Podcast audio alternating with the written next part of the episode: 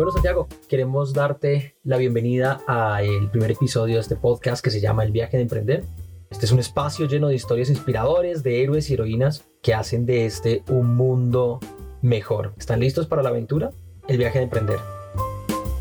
¿Qué tal, Santi? Bienvenido. Guairacinchi de la Fuerza del Viento.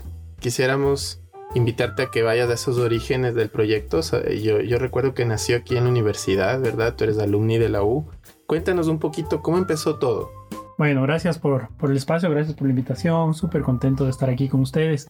Como tú bien dices, la fuerza del viento nació aquí en la universidad hace exactamente 18 años, 2003. Empecé a crear, eh, de hecho, el club de, de montaña de la universidad, gracias a la experiencia que tuve justo con un intercambio que se hizo aquí en la universidad. Me fui a Oregon, un lugar lleno de, de, de diversidad, de montaña, de bosque, y pues ahí me, entró este, esta pasión por, por la naturaleza y por descubrir y por explorar. Así que con esa creación de ese club, pues inició aquí el Guairacinchi, gracias a cuatro ex estudiantes, cuatro alumnos que estábamos eh, locos por el tema de, de hacer algo distinto en el Ecuador y buscar cómo motivar a la gente a recorrer el país de una manera distinta, explorar el Ecuador. Yo creo que esa pasión fue la que nos movió a hacer esa carrera que después se convirtió en, eh, en, una empresa, ¿no? Ahora ya, ya tiene 18 años, eh, no como Guairacinchi, sino como Proyecto Aventura, es la empresa que se fundó. Y pues Guairacinchi es hoy por hoy una de las carreras más reconocidas en el, en el mundo en temas de aventura y la carrera de aventura con más ediciones en la historia del deporte de aventura. Tenemos justo ya este año, y esa es una, una linda anécdota, a dos equipos participando en el Mundial de Aventura que están dentro del top 20 del mundo. Uno de ellos es el equipo Terraventura, con también un alumno de la universidad, de Joaquín López, de hecho es mi hermano, que empezó a correr gracias a, a que yo hacía carreras, entonces él empezó con, con 12 años a hacer carreras de aventura y ahora ya tiene 29 años, está en España y pues van a representar al país. Esos son novenos en el mundo, en el ranking mundial. El equipo de Gonzalo Calisto, Live Adventure Team, otro equipo que está en el puesto 13 del mundo, y que también está representando el Ecuador. Entonces el crecimiento ha sido extraordinario. Creo que ha sido un viaje que no es que ha llegado a su fin, sino más bien está como creciendo todavía y pues simplemente hemos cambiado de generaciones. A nosotros nos han salido más canas y muchos, muchos corredores nuevos, muchos eh, jóvenes están motivándose cada vez más por los logros de, estos, de estas personas y, y pues por las carreras que se siguen haciendo aquí en el país. Generalmente los emprendedores sienten un llamado. Hay, hay un momento clave donde sientes ese llamado a la aventura. Bueno, ¿quién es Santiago y cuál fue ese llamado a la aventura? ¿Cuándo nació esto? Bueno, la aventura, la aventura de, de explorar es, es, parecida a la aventura de, de crear algo nuevo, ¿no? De, de, emprender. Ese llamado para mí fue desde muy pequeño en donde yo siempre sentía esta necesidad por hacer algo, algo mío, algo propio. Me encantaba montar moto desde pequeño, gracias a, a que, que mis tíos, dentro de mi familia, había mucha afición por el tema del motociclismo. Y pues uno de mis primeros emprendimientos fue pintar cascos. Me encantaba pintar. Aquí en la universidad mi primer año fue de arquitectura porque era fascinado por el tema de la pintura. Entonces pintaba cascos de motos y eso era mi negocio, ¿no? Venderles a los, a los corredores de las carreras cascos pintados. Después aquí en la universidad, eh, bueno, mi cabeza siempre daba vueltas en el tema de cómo podía, no, no tanto generar dinero, yo creo que el tema del emprendimiento va un poco más allá. En mi caso personal era más un tema de cómo hacer que cosas que, que yo pueda crear apoyen al resto de la comunidad.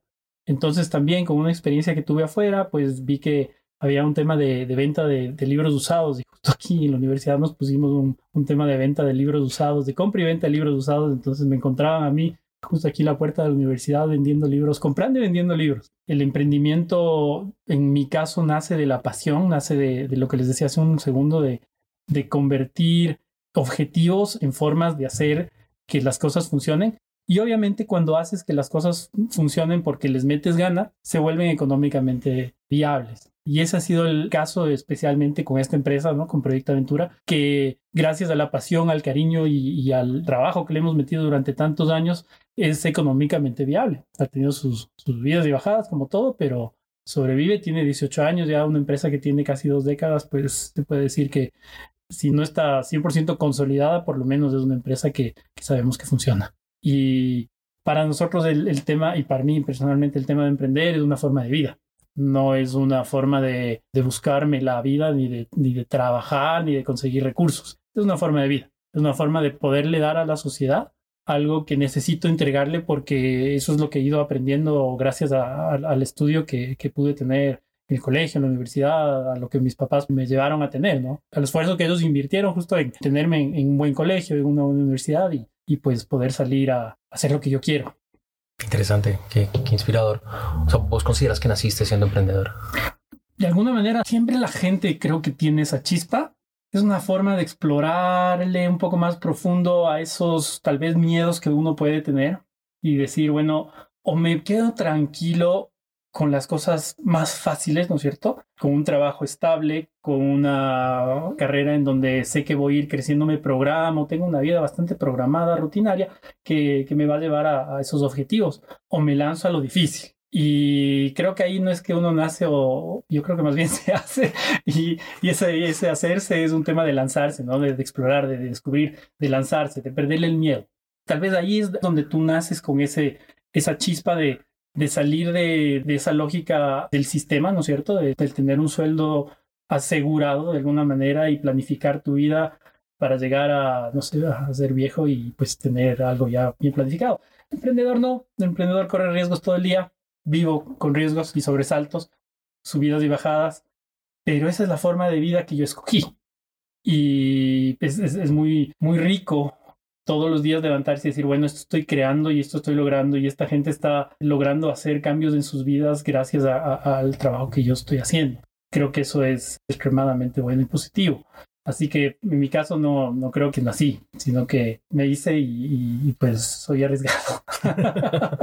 yo, yo, quisiera volver sobre el riesgo y, y, todo lo que implica la aventura y el lado B de la aventura también, que es, es un tema que ya vamos a, a tocar. Pero antes, volviendo de nuevo a esos primeros pasos y esta pregunta que te hace Julián, que es una pregunta como clásica en el emprendimiento, ¿no? El emprendedor nace o se hace. De esa pregunta también viene eh, un cuestionamiento que yo escucho mucho en los jóvenes ahora de ¿para qué ir a la universidad? ¿No es cierto? Cada vez es menos directa la relación tal vez entre estudiar y conseguir un buen trabajo. Tú hablas de este como espacio de, de confort, de la rutina, de lo que está medio programado ya pero tú sí estuviste en la universidad y aquí diste estos primeros pasos de emprendimiento. Entonces, ¿qué recoges de esos, de esos años de universidad eh, y que ahora tienen que ver con tu vida como emprendedor o como directoria de tu compañía?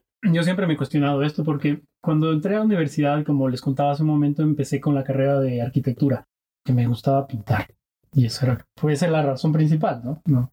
Después me di cuenta que, claro, no quería ser arquitecto, sino que quería hacer algo distinto y pues empecé con una pasión que tenía también, que era el tema de, de, las Naciones Unidas y de los modelos de Naciones Unidas. Me dediqué a la carrera de Relaciones Internacionales, que no tiene absolutamente nada que ver con lo que hago el día a día.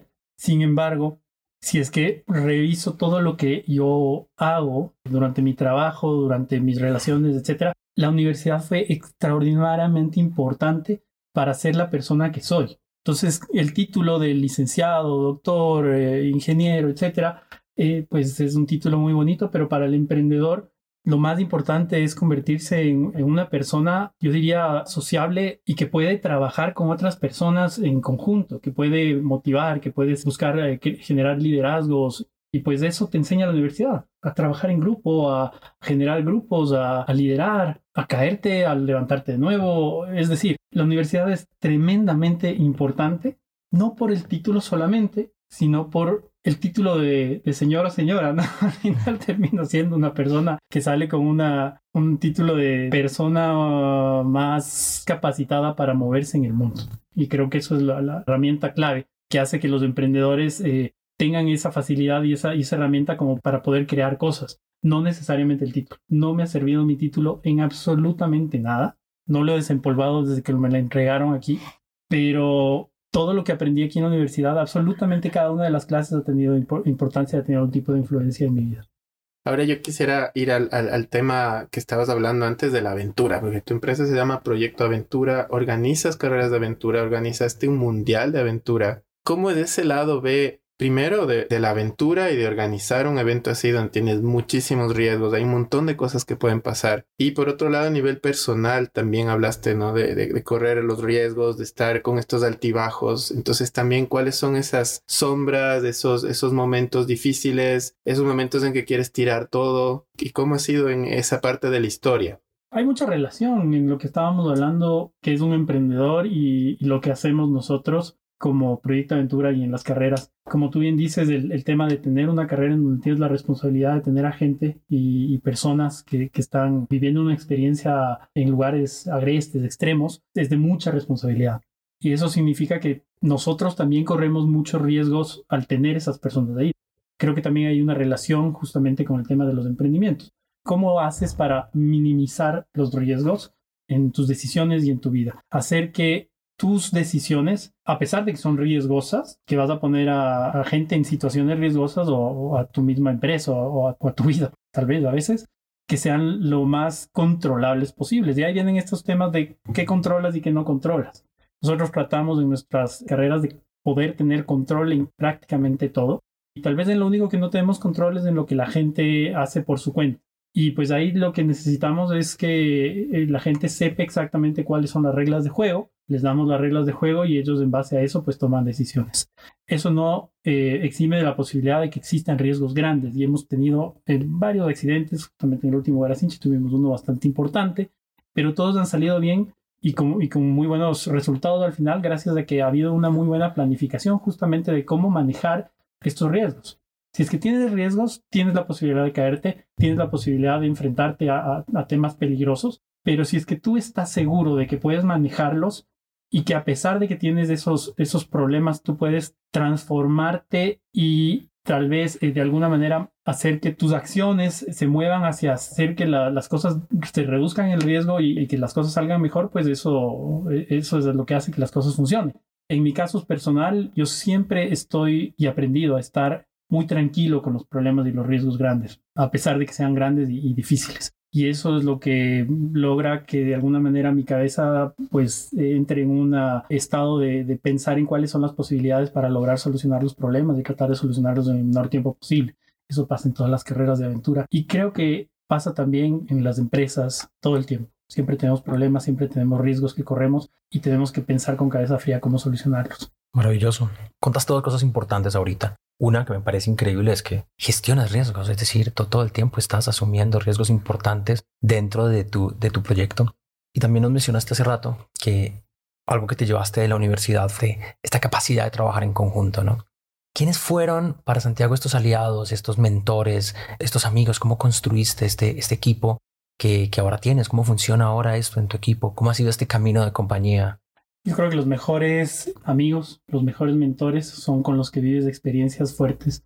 Eh, mi socio, que hasta ahora está conmigo, también eh, es eh, ex estudiante de la universidad, pues vivió conmigo una experiencia extraordinaria en las montañas en Estados Unidos. Nosotros estábamos ya por el segundo Guairacinchi cuando él se fue a, estudiar a Canadá y, y, yo le dije, bueno, vamos, hagamos una cosa. Cuando salgas de la universidad tú, cuando acabes, yo me voy para Estados Unidos, nos encontramos en Seattle y nos cruzamos las montañas rocosas y nos vamos a Denver. Y bueno, ¿y cómo es el plan? Pues, no sé, deben ser unos 60 días en bicicleta. ¿Qué llevamos? Bueno, debemos carpa, sleeping y pues vamos ahí a aventurarnos. ¿Tienes plata? Mm, no, mucho, yo tampoco. Bueno, vamos a ver qué pasa. Y la cosa es que sobrevivimos 62 días cruzando las montañas rocosas en bicicleta con muy poco presupuesto, o sea, dos comidas al día como máximo llenándonos de, carbohidratos con, con, lo que encontrábamos en el camino y, y viviendo de, de, mantequilla de maní, pero gozando la vida y pues, claro, ese tipo de experiencias son las que de alguna manera forjan eh, no solo amistades, sino yo creo que estas, estas alianzas eh, fundamentales para poder crecer. Con Rodolfo, con mi socio, no, a veces que ni siquiera necesitamos conversar, para saber cómo funcionan las decisiones que tomamos dentro de las carreras. Yo, sé exactamente qué es lo que está pensando y él sabe lo que yo estoy pensando. Somos muy diferentes y nos complementamos. Y pues él ha sido parte fundamental del crecimiento que hemos tenido como empresa. Creo que es sumamente importante para cualquier emprendedor tener este tipo de, de alianzas, de mentores y de compañía. Ser emprendedor solo es mucho más duro porque tú tienes que asumir esas responsabilidades y esos riesgos solo cuando tienes alguien con quien puedas compartir esos riesgos, con quien puedas hablar, con quien puedas discutir, puedas tener diferencias. Y creo que son sumamente importante también tener diferencias y saber cómo manejarlas y, pues ceder, aprender a ceder. Creo que, que eso hace que, que, las cosas funcionen la empresa que manejamos, Proyecto Aventura, pues no sería lo que sería si él no estuviera, si él no me hubiera puesto freno en muchas cosas, mucho más lanzado. Y si es que yo no hubiera lanzado y él me hubiera dejado lanzarme en otras cosas. Creo que ese tipo de tire y afloja, ¿no es cierto? Es el, el que hace que, que, las cosas vayan, vayan teniendo cierto balance. Y como mentorías, pues siempre es sumamente importante como emprendedor estar buscando a, esas personas que te mueven, que te motivan, que te dan no solamente consejos, sino que también te critican y últimamente hemos hecho un lindo ejercicio de trabajo con un directorio dentro de la empresa que, que yo he descubierto que es algo fantástico. Es conseguir gente muy capaz, que ha logrado cosas extraordinarias en sus carreras, en sus vidas, que no están ahí solo para criticarte, a pesar de que te pueden criticar mucho, por supuesto, pero están ahí para para darte consejos, para guiarte, para ayudarte a salir de, de, esa caja que a veces uno está metido y ver la cosa desde una forma más amplia, ¿no? Salirte de, del día a día, salirte de la cosa rutinaria.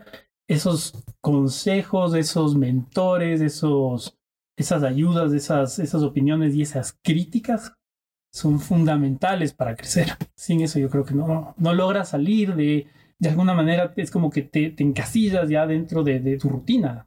Nosotros vamos 18 años haciendo esto. Entonces ya es un proceso que ha venido llegando a momentos en los que hemos dicho esto ya no va más y, de repente pues si es que no tienes otra persona que dice no, sí se puede, porque mírale desde afuera, esto puede crecer mucho más por aquí, por acá, puedes hacer esto y esto. Eso hace que las cosas crezcan y se muevan. Entonces la, los comentarios y las, y, las opiniones de, externas son fundamentales.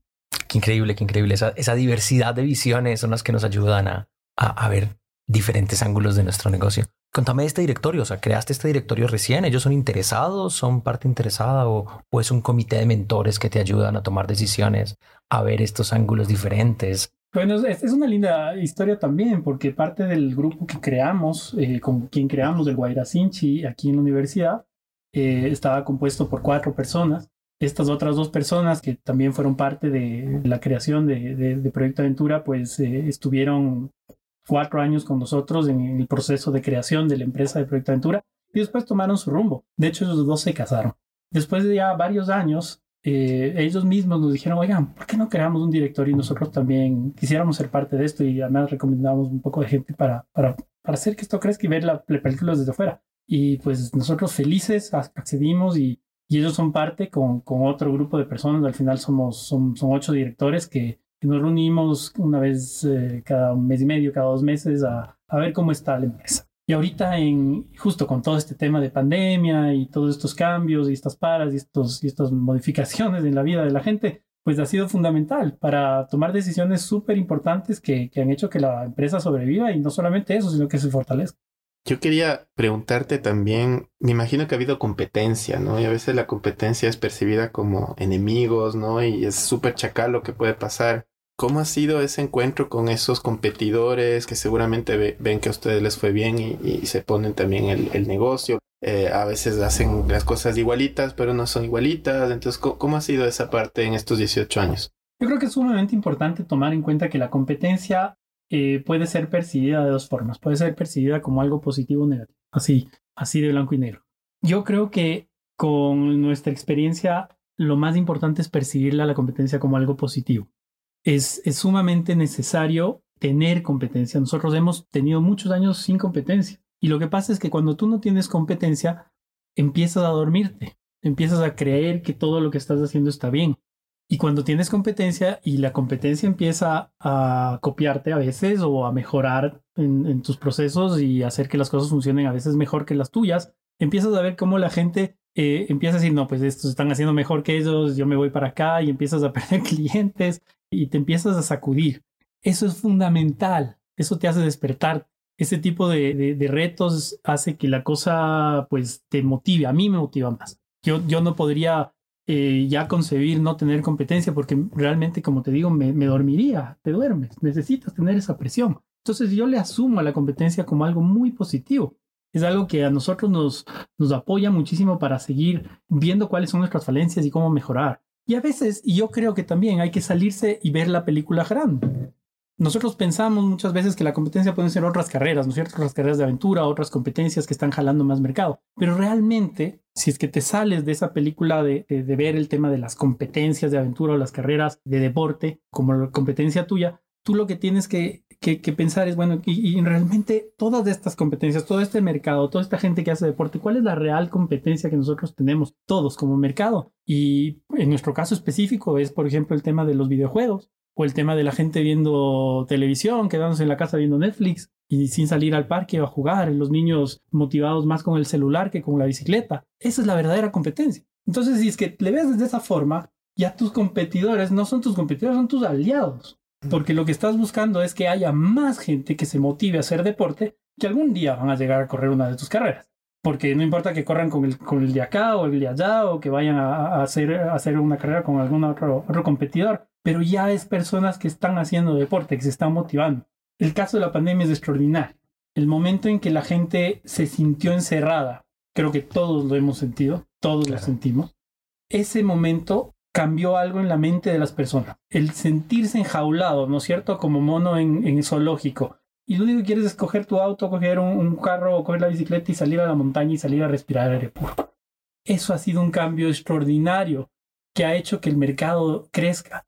Eh, en datos ahora, por ejemplo, el tema de la venta de bicicletas ha crecido un 300%, los distribuidores mundiales no tienen ya producto para vender, la gente está haciendo deporte como loca. Eso es extraordinario. Eso es extraordinario porque eso hace que no solo nosotros como empresa podamos crecer, sino que todo el mercado crezca. Y nuestra competencia se vuelve nuestros aliados. Al final eso es lo más importante. Esa competencia yo ya no la veo como competencia. Es más, yo ya estoy hablando con los otros organizadores de carreras como para ver qué hacemos en conjunto para que la gente deje de ver más televisión. Y ese es, el objetivo principal. En ese sentido, la pandemia nos ha ayudado mucho, porque la gente está muy motivada a cambiar su estilo de vida y ahí hay una oportunidad gigantesca. Entonces, aprender a aprovechar esas oportunidades y aprenderles a ver a las competencias, a la competencia como un aliado, ¿no? Como algo que te puede apoyar. Maravilloso, es como que hay pastel para todos y lo único que queremos hacer es que crezca. Trabajar con tu competencia para que el mercado aumente. Me gusta mucho, me gusta mucho esa visión y me quedo con algo interesante y es, si vos dices que tu competencia también, no solamente los, el mundo de la aventura, eh, son los videojuegos, es el Netflix, es lo que la gente está haciendo en casa en vez de salir. Entonces, tu propuesta de valor es el tiempo libre. ¿Cuál es tu propuesta de valor? ¿Cuál es ese modelo de negocio de Proyecto Aventura? ¿Qué es lo que tú le das a la gente? ¿Cómo cambias el mundo? ¿Cuál es tu magia? La magia aquí es cambiar el estilo de vida de la gente es, motivar a las personas a cambiar su estilo de vida hacia un estilo de vida saludable, a explorar para vivir. Ese es nuestro estilo de vida, esa es nuestro, nuestra motivación, nuestro why. ¿Y, por qué es lo que hacemos esto? Es porque queremos que el, mundo cambie hacia un mundo más eh, consciente con la tierra, con la naturaleza. Aprender a explorar, aprender a descubrir la naturaleza, aprender a quererla y amarla desde una perspectiva de, de, cambiar también tu, tu, cuerpo, ¿no? De volverte más sencillo. Eso es lo que te hace el te hace una persona sencilla. Las carreras te hacen sencillos, en cierta manera. Mucha gente habla del tema fitness ahora, ¿no? del tema de, cómo te quieres ver, de que la grasa. Finalmente, yo creo que el tipo de, visión que tienen muchas de estas personas es una visión que se va más hacia ¿Por qué quieres verte bien? Es porque otra gente te vea bien y pues tal vez aumentar tu, tu, tu autoestima. Pero finalmente, finalmente y en lo más profundo de las personas, yo creo que lo que buscan es el sentirse bien, el sentirse cómodas, a veces con uno mismo, pero a veces también con su salud y con, con, con, su bienestar. Y eso es lo que nosotros tratamos de promover. Tratamos de promover un, un cambio de estilo de vida no para ser el más, el más tuco, ni el más fuerte, ni, ni el más como los mejores cuadraditos, sino la persona que, que sale afuera a, descubrir la naturaleza pues de, una manera mucho más libre, a encontrarse con, con la tierra, a encontrarse con los alrededores de, de, las ciudades, con las zonas rurales, a ser más sencillo, a compartir con las personas de afuera. Otra vez creo que la pandemia nos ayudó mucho a entender que esas son cosas sumamente importantes que a veces no les, no les parábamos tanta valor. Y, ahí te quiero preguntar, eh, veo esta metáfora así como de has estado 18 años sembrando ¿no es cierto? Eso ha sido un poco todo lo que es el deporte aventura en el Ecuador, el, salir, el, estilo de vida saludable. ¿Cuál ha sido ese momento o algunos momentos que has tenido que descubriste este propósito y, lo sentiste, pero así plenamente, ¿no? De repente estás en una carrera, en un sitio muy especial y, y, y sucede, ¿no es cierto? Es como que la tierra te está diciendo, bien, así, ah, esto es. Yo creo que uno tiene que probar lo que vende. Y mm, en mi caso, a mí, me encanta hacer deporte, una persona que no puede vivir sin, sin estar moviéndome y explorando. Y, y creo que mis momentos mágicos donde he descubierto justo este tipo de cosas es cuando, cuando he experimentado carreras y me he metido a correr carreras fuertes justamente iguales a las que hacemos para poder experimentar qué es lo que nosotros también estamos promoviendo. Y las carreras, específicamente las carreras de aventura, son carreras que te destruyen y te obligan a volverte a construir. Porque no existe otro tipo de, evento más, más duro que, que el tema de una carrera de aventura una carrera de aventura, para que la gente que nos esté escuchando tenga una idea, es un evento en donde tú corres a pie, en bicicleta, con kayak, con un mapa y una brújula, no puedes usar GPS, en una ruta de aproximadamente 400 kilómetros y además sin dormir. Entonces, es imposible que no te destruyas por más físico que tengas en una carrera de ese estilo. Entonces va a llegar un momento en que tu mente simplemente no va a poder seguir. Tu cuerpo va a estar absolutamente destruido y tienes que aprender a reconstruir. Esos momentos para mí han sido los momentos mágicos que han hecho que pueda decir, bueno, estoy bien, puedo hacer y puedo controlar lo que yo hago. Y, son momentos en donde hay mucha más claridad en mente, porque te olvidas de todas las cosas banales y empiezas a pensar en qué es lo que tienes para avanzar los próximos 10 kilómetros, en tu barrita que está guardada ahí, en lo poco de agua que tienes, en cómo ayudarle al resto de tu equipo para seguir. Ese tipo de cosas a mí me han ayudado a, tener también en perspectiva el resto de cosas de la vida y creo que eso me ha motivado también a poder seguir impulsando el tema de la aventura como un, tema transformador de vida para el resto de las personas. Como emprendedores extraordinario. Y desde hace algunos meses también ya estamos explorando el tema de hacer esto para empresas, no solamente para los directores, sino para todo el grupo de trabajadores de las empresas.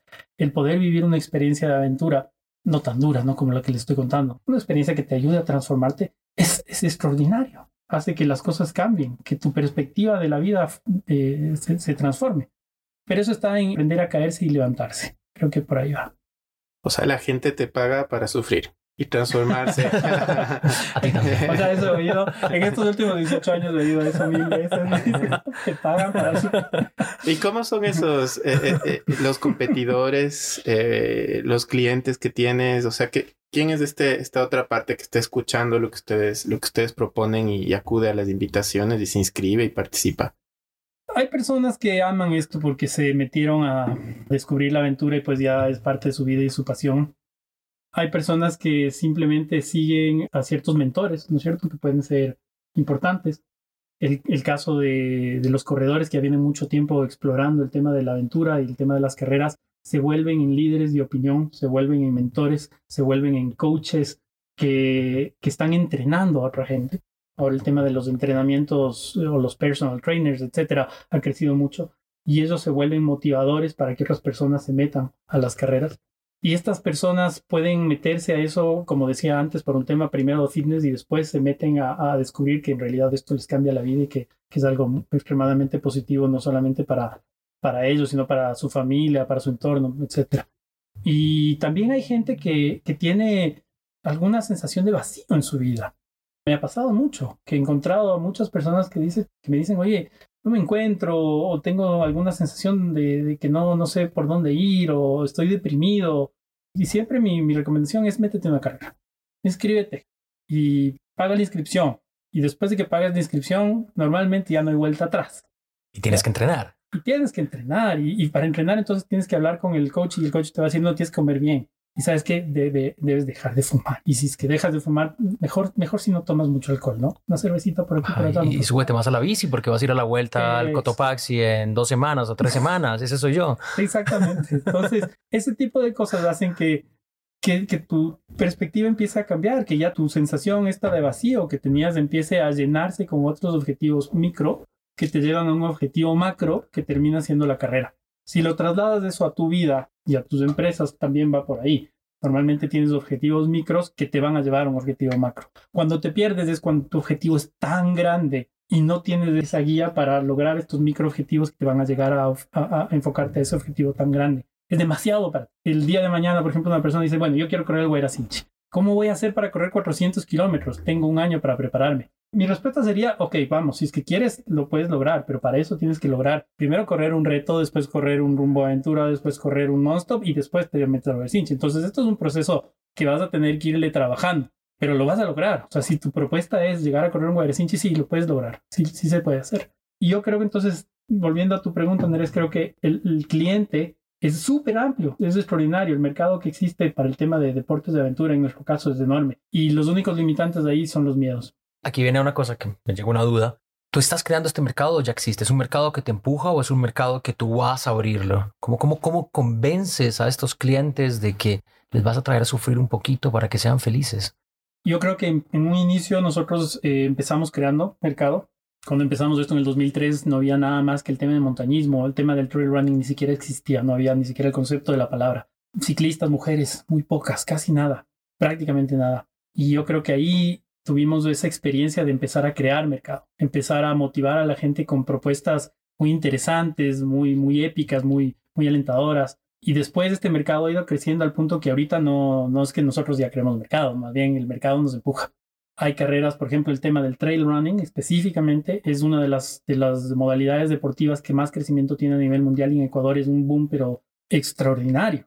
El que menos sale a correr a la montaña, porque ya te vuelve aburrido correr en el pavimento, ¿no es cierto? Porque ya meterte ahorita, además pensar en una carrera de 15.000 personas en el centro de Quito, es impensable. Entonces, salir a correr a la montaña, para una persona que vive en Quito, por ejemplo, salir a correr en el Hidalgo o en el Pichincha o ir a descubrir estos lugares es extraordinario, te llena de vida. Y eso ha hecho que haya una explosión gigantesca que nos empuja, nos está empujando. El mercado a nosotros nos está exigiendo mucho para seguir creciendo, para seguir creando cosas nuevas y novedosas y, para seguir rompiendo límites. Creo que eso también es interesante, cómo el ser humano va buscando cosas cada vez más difíciles. Y, y también ahí hay una, una forma de verlo desde el lado empresarial, ¿no? Las empresas también cada vez buscan transformarse y buscar cosas difíciles, cada vez más difíciles de, de conseguir. ¿Cómo innovarse? Cómo cambiar, cómo mejorar. El otro día un alumno me decía, le pregunto yo, oye, ¿y qué vas a hacer después de que te gradúes? Y me dice, irme afuera, pues, profe, ¿qué más? Entonces le digo, pero ¿por qué piensas así, no? Entonces, ¿cómo es emprender en el Ecuador y por qué emprender en Ecuador? Sí, a veces, a veces esa visión, ¿no? De, de quiero salir. Yo también salí. Yo también salí y mi razón de salir era porque quería sentir cómo era afuera. No quería escaparme de Ecuador. Yo amo este país, pero quería sentir cómo era afuera creo que es valioso. Creo que es súper valioso sentir las experiencias de afuera y ver cómo la gente ah, vive afuera, cómo trabaja, cómo piensa. Pero creo que las oportunidades en Ecuador son enormes. Creo que es un país que te abre las puertas de muchísimas cosas. Hay, hay, muchas cosas por hacer. Yo creo que eso también es súper interesante. Hay muchos países que más bien tienen desarrollado las cosas al máximo. Y de nuevo volvemos a esto de cómo quieres y cómo asumes tú tu vida. Tú quieres tener una vida más controlada, más planificada, más estructurada o quieres tener una vida más movida? Este país es para vida movida. Este país, país de aventura. Es un país de aventura. No sabes qué va a pasar mañana. Nosotros ya en estos 18 años ha habido muchos años en los que hemos planificado mes a mes porque no sabes qué va a pasar el próximo mes. Ahora con la pandemia más aún. Tenías que hacer planificaciones cada, cada, cada semana para ver qué es lo que venía porque no sabías qué iba a cambiar. Todavía seguimos en eso. Y poder planificar como en otros países que se planifican a 3, 4, 5 años, impensable en el Ecuador. Entonces también es una decisión de cómo tú la asumes a tu vida, qué es lo que tú quieres, ¿no? Es un país de más riesgo, pero es un país en donde si que tú arriesgas, ganas el doble, porque te da esa oportunidad, te da esa oportunidad de explorar, te da esa oportunidad de, de crear cosas nuevas y de descubrir, que en otros países tal vez no tengas. Entonces también va por un tema de personalidad, ¿no? Ok, aventura, riesgo, ¿no es cierto? Y por ahí mencionaste el miedo. Cuando uno emprende, y, el miedo está ahí y cuando hay este riesgo y en la pandemia creo que todos sentimos este miedo de no saber como que el futuro se borró. Entonces, ¿cómo lidias tú con el miedo en un emprendimiento, en la vida, en la aventura? Desarrolla un poquito esa idea. Yo creo que el miedo es, es un aliado importantísimo. Si tú no sientes miedo, no puedes crecer. El miedo hace que tú a veces te congeles o que actúes Esas normalmente son las reacciones psicológicas a, a, un susto, a un miedo, ¿no? Te congelas y no haces nada, te quedas paralizado o empiezas a actuar. Lo importante es aprender a tomar una pausa y actuar frente a ese miedo y aprender a usarlo como una herramienta de motivación. Para mí personalmente el miedo es una herramienta de motivación. Es una herramienta que hace que pueda dar un paso más. hay mucha gente que se paraliza con el miedo y es un tema de aprender, es un, es un proceso. En las carreras, por ejemplo, siempre tienes miedo. Normalmente cuando llega la noche, especialmente en carreras de aventura largas, y ya se va la luz y prendes tu linterna, empiezas a entrar dentro de este, este túnel en donde no es nada más que lo que enfoca tu luz adelante. Y, te enfocas en eso que vas viendo en el camino, en ese túnel, y pensando solamente en avanzar en esos pasos. Y cuando amanece, pues ves toda la película grande de nuevo. Y yo creo que lo que hay que hacer es tratar de superar esos miedos y usarles como una herramienta de motivación para cuando tengas luz puedas avanzar más rápido. Una vez además que superas tus miedos es, es, lo mismo que cuando te caes y te levantas. Si superas un miedo, eres mejor. Y, van a venir nuevos retos y van a venir nuevos miedos. De nuevo se va hacia ese tema de, un país de riesgo, ¿no es cierto? Un, lugar en donde existe, existe riesgo y existe, existe esta necesidad de, de estar planificando cada vez nuevas cosas. Si es que uno lo se paraliza y no hace nada con, con ese susto que uno tiene de hacer cosas, entonces nada pasa. Tal vez lo mejor es que busques un estilo de vida mucho más tranquilo, relajado y seguro. Interesante. Oye, ¿y hay algún miedo de estos que te haya paralizado al punto de ya, voy a botar la toalla, se acabó esto? Siempre. Voy a buscar empleo, así como voy a rehacer el currículum. Sabes que es chistoso porque con Rodolfo, con, con mi socio, todos los años hay algún momento en el Guairacinchi que decimos no vuelvo a hacer esto nunca más. Así, pero así, de, corazón. Siempre nos pasa. Y siempre lo conversamos después y, después nos, reímos porque decimos, ¿te pasó? Sí, sí, a mí también. dos o tres veces, pero... Y este, este último Brasinchi nos pasó también. Y es porque, porque, porque somos, somos, es normal, ¿no? Es, la, es la sensación que, que, el ser humano tiene, la de, la de protegerse, ¿no? Y cuando tienes cosas riesgosas al frente tuyo, tienes miedo y, ese miedo hace que te preguntes a ti mismo si es que lo que estás haciendo vale la pena o no. Y ese momento te, te puedes llegar a paralizar, siempre, siempre, siempre. Pero lo interesante es cuando amanece, cuando ves de nuevo la luz, cuando sales de ese problema y te das cuenta de que sí lo lograste superar. Tal vez no fue lo mejor que pudiste haber hecho, tal vez te equivocaste, tuviste un error, pero aprendes y, vas creciendo. Y yo, yo, siempre he sentido esto de, yo no vuelvo a hacer un Guairacinchi más, pero cuando acabo y veo a la gente tan contenta, digo, no, esto es extraordinario. Aquí mucha gente ha cambiado su vida porque por lo que estoy haciendo y es un trabajo que a mí me encanta. Hay una pregunta que he tenido y es, yo veo el Guairacinchi y es una logística súper dura y hay muy poquitas personas. Y hay carreras que tienen menos logística de un día, un reto, y que tienen muchísimas más personas. ¿Es el Guairacinchi un, un hijo tuyo que mantienes ahí siempre? Es, o sea, hay carreras más importantes que otras, hay carreras más rentables que otras. Me, da la duda de, la logística del Guairacinchi es infinita. Es infinita, es costosísima, es riesgosa, es difícil.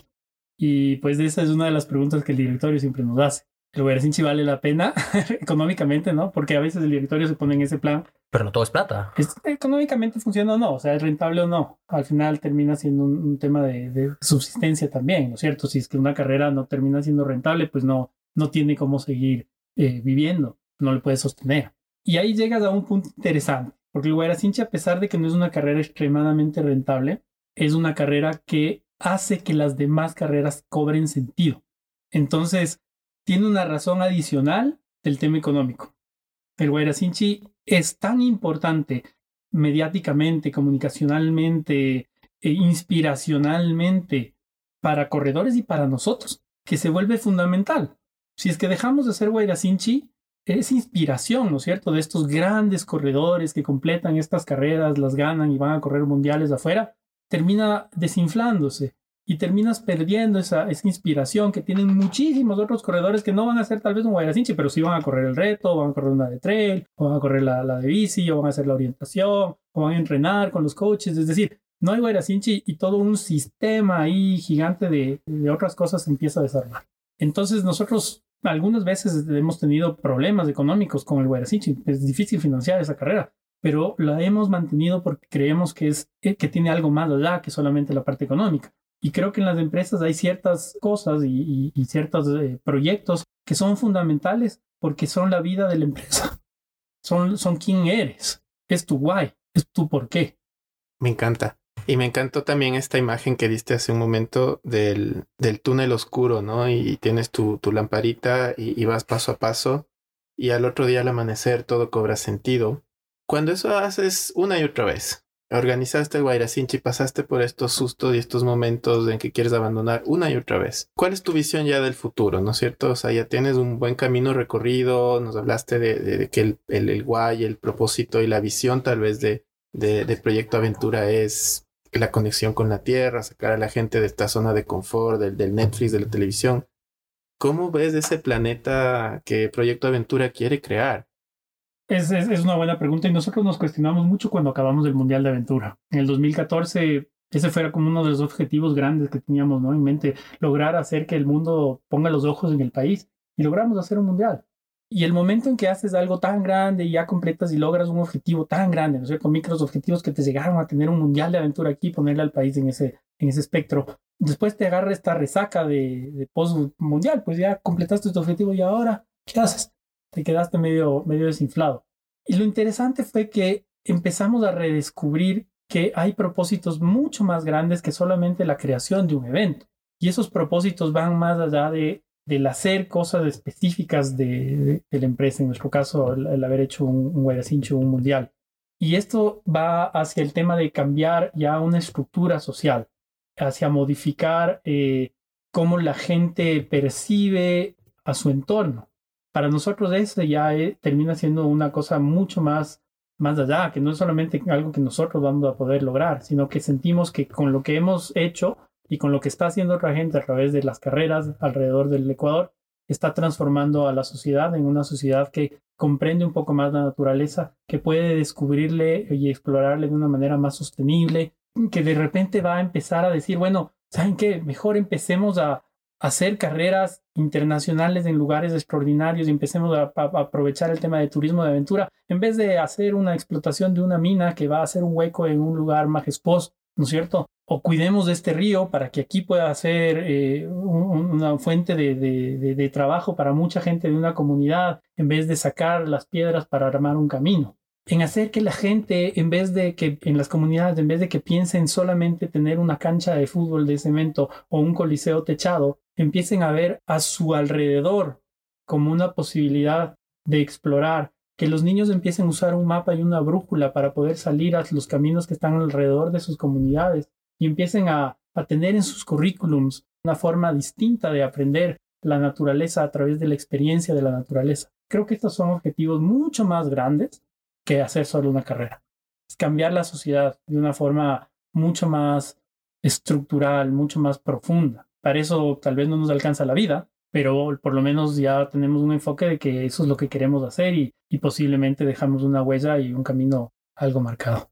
Increíble es como que el propósito es, es más grande que las metas, ¿no? Siempre lo tienes allá como una cima más que está ahí. Tienes las cimas que vas alcanzando, pero el propósito te va iluminando ese camino hacia arriba. Me encanta. Y aquí, ¿cuáles son esos planes para el futuro? ¿Cuáles son esas batallas que, que están viendo que se vienen?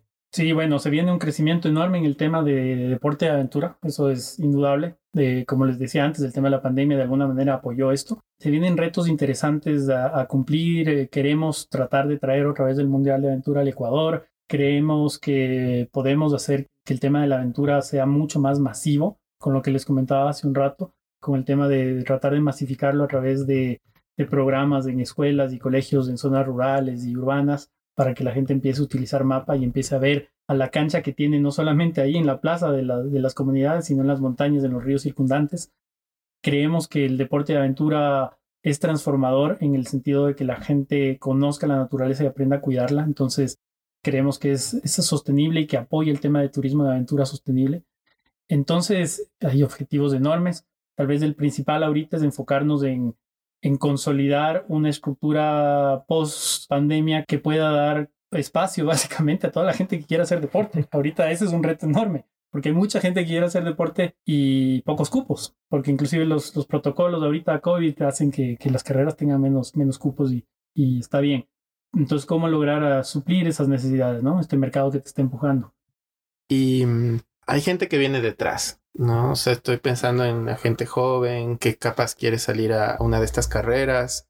Otros también querrán aventurarse a emprender en este, en este ámbito, ¿no?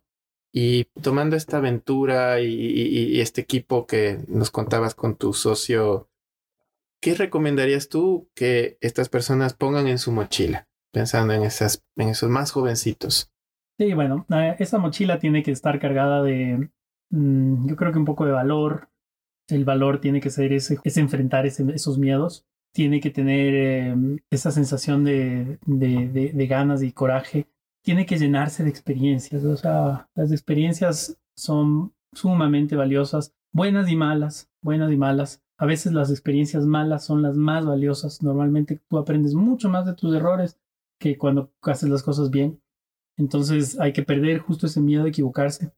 Hay que equivocarse y hay que aprender de, eso. Yo creo que hay que llenar esa mochila de, de esperanza y mucha paciencia. Las cosas normalmente con los emprendimientos a veces se dan y a veces no. Y hay que aprender a aceptar cuando no se da. También hay que, eso es parte de esos errores también, ¿no? Hay veces que, que cometes errores grandes y pues ya, pues perdiste, ¿no? Y te toca decir, bueno, aprendí aquí, aprendí algo, perdí, pero aprendí. Y, ese volverse a parar es fundamental. Yo recomendaría eso. Creo que hay que tener siempre una linterna a la mano. Esa linterna es clave, tu elemento de seguridad, ¿no es cierto? Para que cuando se pone oscuro tengas eso de que agarrarte, tengas la luz para ver. Esa linterna es súper importante. Cuando las cosas se ponen difíciles tienes que tener algo de que agarrarte. Tienes que, que decir, esta es mi base, no. nadie me tumba porque tengo mi linterna, yo puedo ver. Y, creo que eso es fundamental.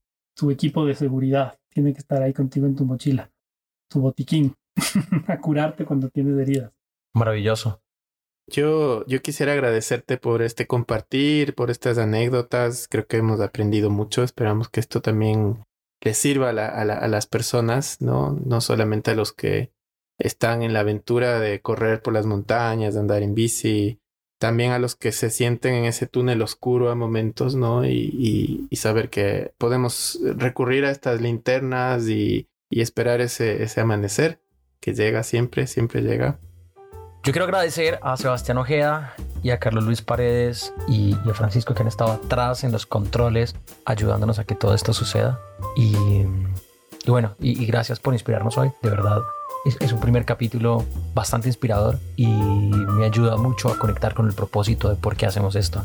Bueno, invitamos a todos a que compartan estas historias para inspirar a otros. Síganos en redes, esperamos conectar contigo en nuestro próximo episodio. Mientras tanto, no dejes de pasar ese día sin avanzar, aunque sea un poco en tu propio baje de emprender. Ah, hasta la próxima.